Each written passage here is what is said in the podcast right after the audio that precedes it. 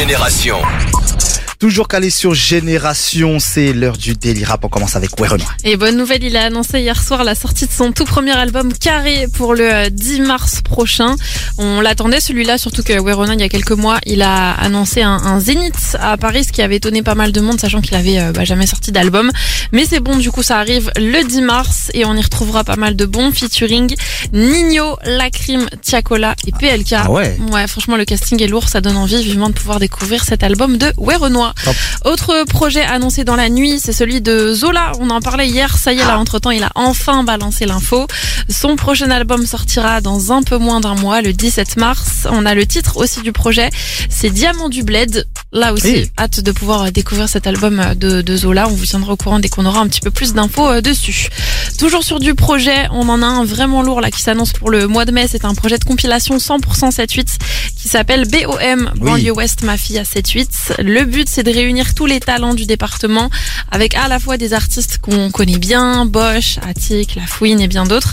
Et puis il y aura aussi des artistes euh, nouveaux talents du 7-8. Il y en a d'ailleurs sur le premier single du projet qui s'appelle Gang, qui est dispo depuis euh, la fin de semaine dernière. Je vous invite bien sûr très fort à checker tout ça et on attend le projet maintenant pour le, pour le mois de mai. À suivre. Dans la suite de ce Rap, quelques mots sur Vakra qui sort son tout premier EP là ce vendredi 24 février, EP qui s'appelle Galaté.